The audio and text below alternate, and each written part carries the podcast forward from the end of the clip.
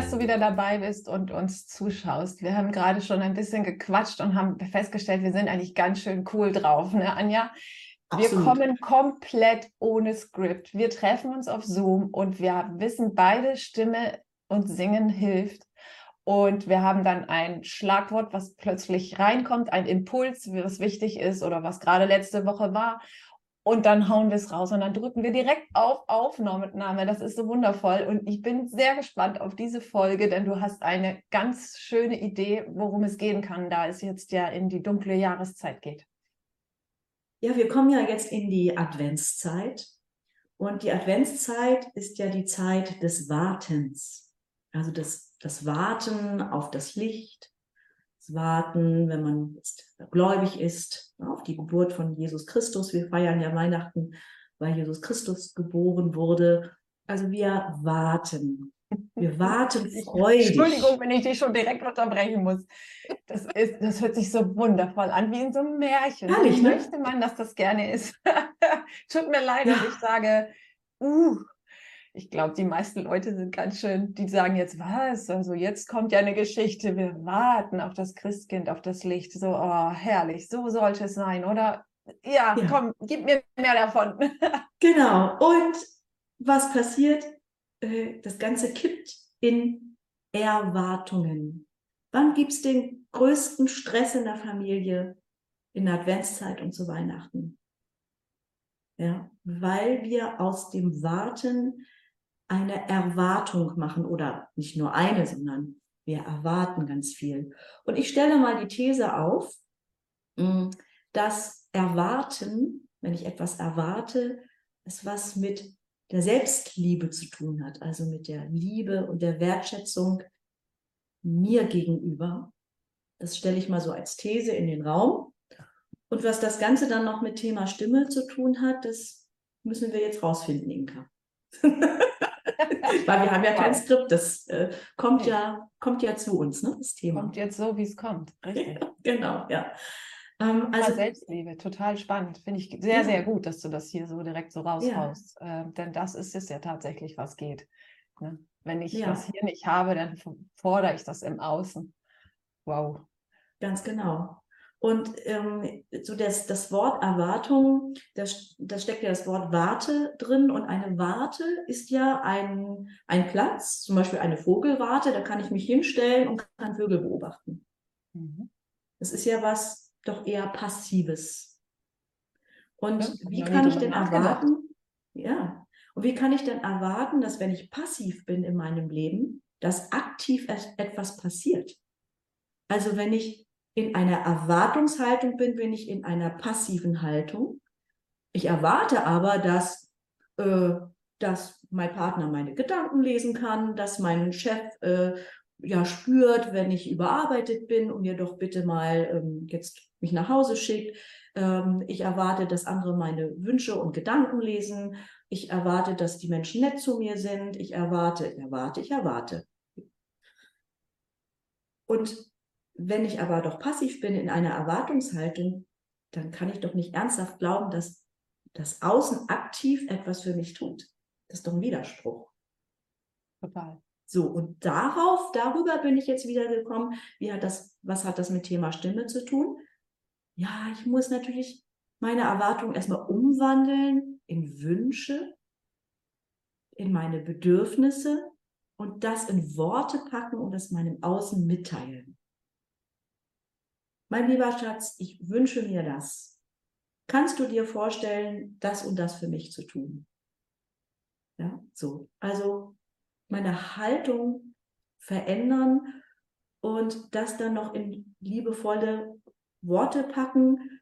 Wenn mir was wichtig ist, dürfen diese liebevollen äh, Worte ja auch durchaus, ähm, also so, naja, es ist mir schon wichtig, also es darf auch wichtig sein aber weg von diesem Erwarten. Und ähm, Menschen, die viel erwarten, das ist so meine Erfahrung und bitte, ich nehme mich da jetzt nicht raus. Ich sitze hier jetzt nicht mit erhobenem Zeigefinger oder ähm, spreche über anderen, sondern es hat auch was mit mir zu tun.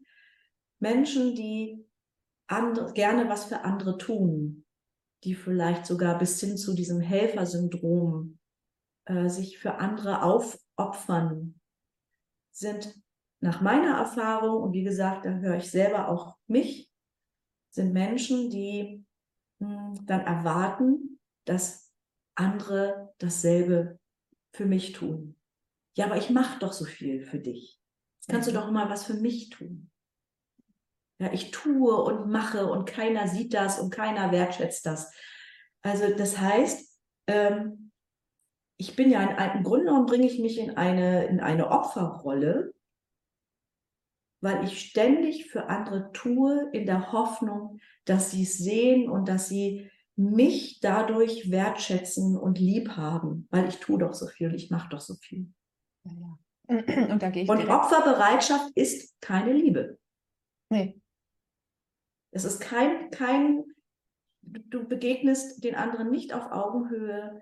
Ähm, es ist keine wirkliche, echte, liebevolle und bedingungslose Begegnung. Ist nein, es nein, gar nicht. Eher Abhängigkeit. Ja, genau. Und da können wir nämlich noch wirklich auch eins tiefer gehen. Warum erwarte ich denn überhaupt Wertschätzung von außen? Wieso gebe ich mir sie denn selbst nicht mal als erstes? Und das ist doch das, was unsere eigene Energie verändert. Wenn ich mir selbst die Wertschätzung gebe, dass ich all diese Dinge, die ich tue, erstmal für mich tue und nicht für die anderen. Und auch da die Dankbarkeit mit reinspielen lasse. Dann verändert sich ja auch die ganze Schwingung, wenn ich die hier drinnen schon verändere, verändert sie sich auch im Außen. Dann wird im Außen automatisch passieren, dass die Wertschätzung zu mir kommt, weil wie innen so außen.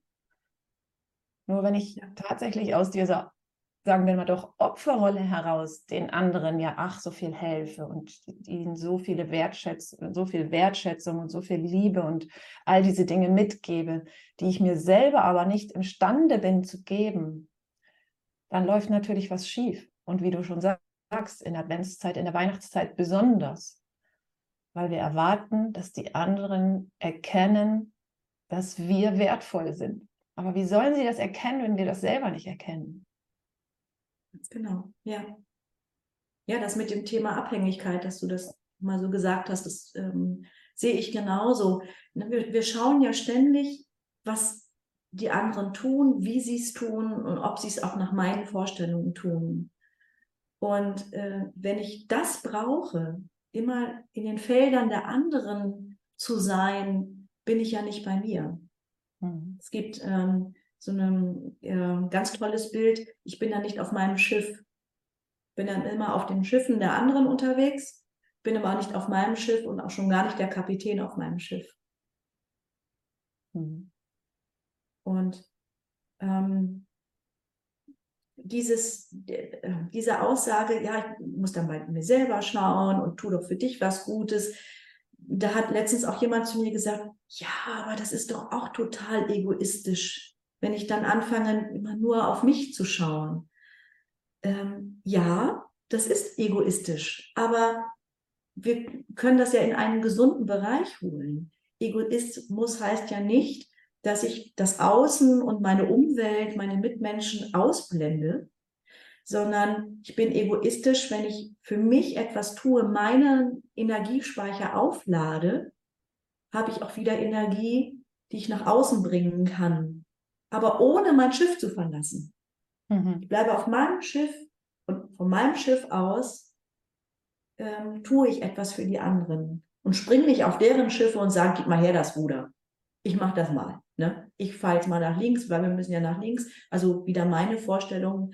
Das ist dann ein ungesunder Egoismus, aber gesunder Egoismus ist ja, dass ich auf mich achte, auf meine Bedürfnisse achte, sie ausspreche, sie anderen mitteile und äh, ja, im Grunde genommen wieder Herr meiner Sinne bin und meiner, äh, meines Lebens bin. Und dann stellt sich eine Zufriedenheit ein und wenn sich Zufriedenheit einstellt, kann ich auch sehr liebevoll und sehr bedingungslos für andere etwas tun. Das hört sich wundervoll an. Nun frage ich mich die ganze Zeit, wie kriegen wir jetzt nur noch den Schwenk zum Singen hin? Ich habe selbst einige Lieder gesungen in Zeiten, in denen ich auch ähnlich sage ich mal, funktioniert habe. Ich habe halt einfach reflektiert, dass ich doch sehr im Funktionsmodus bin, für andere da zu sein. Das fängt bei der Familie an, aber es geht ja natürlich weit darüber hinaus, bis man dann ja irgendwann bemerkt, es hat sich so verselbstständigt, dass man gar nicht mehr auf seine eigenen Bedürfnisse achtet. Und ich habe dann damals mir so ein, zwei Lieder gesungen, die mich ein bisschen daran erinnert haben in kleinen Situationen. Ich habe mir morgens einen Ohrwurm gemacht, wie ich das ja so gerne mache und der hat mich dann mittags erinnert, ach ja, da hatte ich doch noch diesen Ohrwurm von heute Morgen. Und da war eben, waren Texte drin wie auch, ich entscheide mich für mich. Ich, äh, ich liebe mich tatsächlich. Solche, das sind ja ganz schwere oder sagen wir mal tragende Worte, sich vor den Spiegel zu stellen und zu sagen, ich liebe mich und finde sich, sich selber angucken und sagen, wow, bist, bist du eine tolle Frau.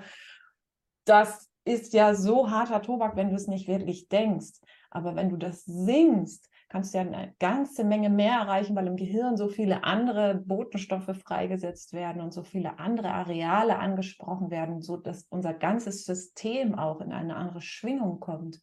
Und ich kann mich jetzt, da wir ja kein Skript haben, kann ich mich auch nicht mehr erinnern, wie ich, welche Texte und welche Lieder es damals waren. Vielleicht fällt es mir nochmal ein und ich kann das nochmal hier darunter verlinken. Ähm, auf jeden Fall ist Singen ein wundervolles Werkzeug, um sich auch zu erinnern, dass wir diese Wertschätzung uns selbst gegenüber als allererstes haben müssen. Denn wir sind die wichtigsten Menschen in unserem Leben. Absolut. Und um das mit dem Singen äh, nochmal zu unterstreichen und den Bogen zum Anfang zu spinnen, ähm, wir kommen ja in die Adventszeit und in die Weihnachtszeit. Und was gibt es da also was von, ein Haufen von Liedern. also setzt euch doch mal sonntags hin, zündet eine Kerze an und nachdem ihr dann unsere Folge gehört oder gesehen habt, singt doch einfach mal ein paar Weihnachts- und Adventslieder. So als kleiner Tipp. Probiert es doch mal wieder aus, wenn ihr es lange nicht gemacht habt. Hm, oder macht euch eine CD an oder äh, wenn ihr eh bei Spotify seid, weil ihr unseren Podcast gehört habt, dann macht euch doch ein paar Lieder an und singt dazu mit. Und dann berichtet uns gerne, wie das dann so war. Mal wieder zu singen, bei sich selbst zu sein, wenn wir singen, dann sind wir ja ganz bei uns und im Hier und Jetzt. Hm, schön. Und tun ganz viel für uns und unser System. Ja. Und dann wird aus Erwarten wieder Warten. Ja. Ein schönes Warten, ein freudiges ein Warten. Ein so wie die Kinder, die dann so schon darauf warten, oh, es ist Weihnachten und es wird die Tür gleich aufgemacht und dann steht der Weihnachtsbaum und die Geschenke und hm. so dieses in freudiger Erwartung. So. Ja. Genau. Können wir das, das doch vielleicht ausdrücken. Richtig schön. Ja. Ah. ah. Also, habt Freude. So, ich habe jetzt richtig Lust. Kerze ja, an, ich glaube auch. und Kekse. Ich habe mir gleich meine Gitarre her und dann wird erstmal ja. ein Adventslied gesungen. Genau. Sehr schön. also, ihr Lieben, habt Spaß beim Singen, Summen, Mitsingen, was auch immer und denkt dran, schreibt gerne in die Kommentare oder liked unseren Podcast, wenn ihr mögt, äh, wenn ihr ihn mögt, wenn euch das weiterbringt, wenn ihr euch so gerne erinnern lassen mögt von uns Singen hilft. Ist unsere Botschaft.